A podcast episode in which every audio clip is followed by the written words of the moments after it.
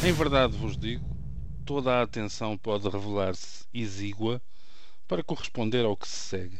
Ora, venham daí. A primeira coisa que me desedifica, peixes, de vós, é que vos comeis uns aos outros. Grande escândalo é este, mas a, a circunstância o faz bem maior. Não só vos comeis uns aos outros, senão que os grandes comem os pequenos. Se fora pelo contrário, era menos mal. Se os pequenos comeram os grandes, bastara um grande para muitos pequenos.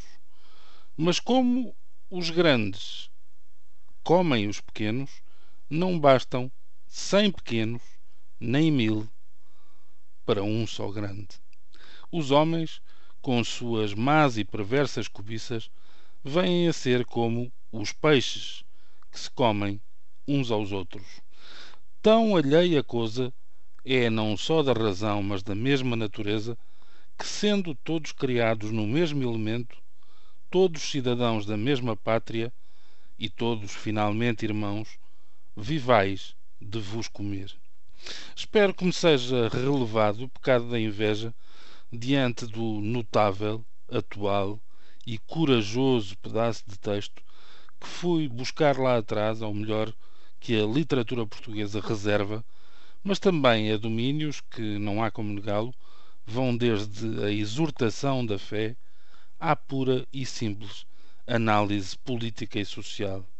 Antes da partida, era um ponto de honra trazer aqui o Padre António Vieira para nos iluminar algumas conclusões. A primeira é a mais fácil, a de que o encaixe das várias pedras no nosso puzzle social tende a ser injusta e daí disfuncional há muito tempo. Bastará lembrar que este sermão de Santo António aos Peixes vem da segunda metade do século XVII e já então os grandes trucidavam os pequenos. A segunda é-me particularmente querida, prende-se na certeza das palavras como fixadoras da memória e como armas de arremesso que variam muito de intensidade podem ir da bufetada de luva branca, quase simbólica, à bala de canhão, devastadora, onde quer que passe.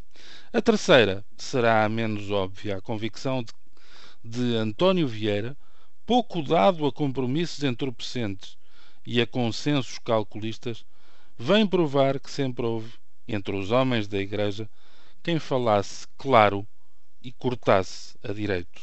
Dá-se a circunstância de, como vimos ainda por estes dias nesse assimétrico, mas benévolo Brasil, haver agora um chefe que também renunciou aos luxos descabidos nas palavras, nas ideias e nas atitudes.